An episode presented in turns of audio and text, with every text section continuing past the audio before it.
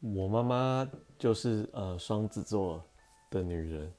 然后她呃我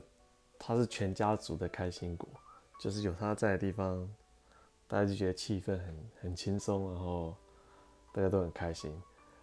然后，但是她其实我发现她其实小时候我不知道，长大之后比较知道，她就是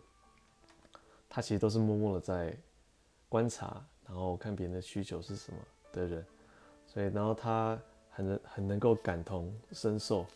就是如果人发生什么是快乐的也好，或伤心的也好，他你就看到他是也是就是常常哭哭笑啊，就是